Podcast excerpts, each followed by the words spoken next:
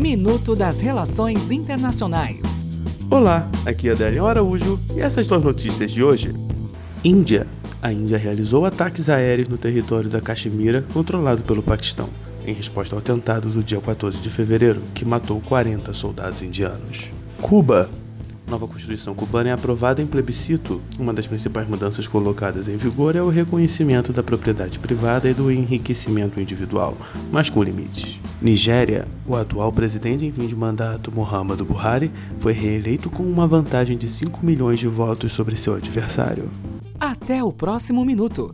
Enquanto isso, aproveite mais conteúdo no portal seire.news.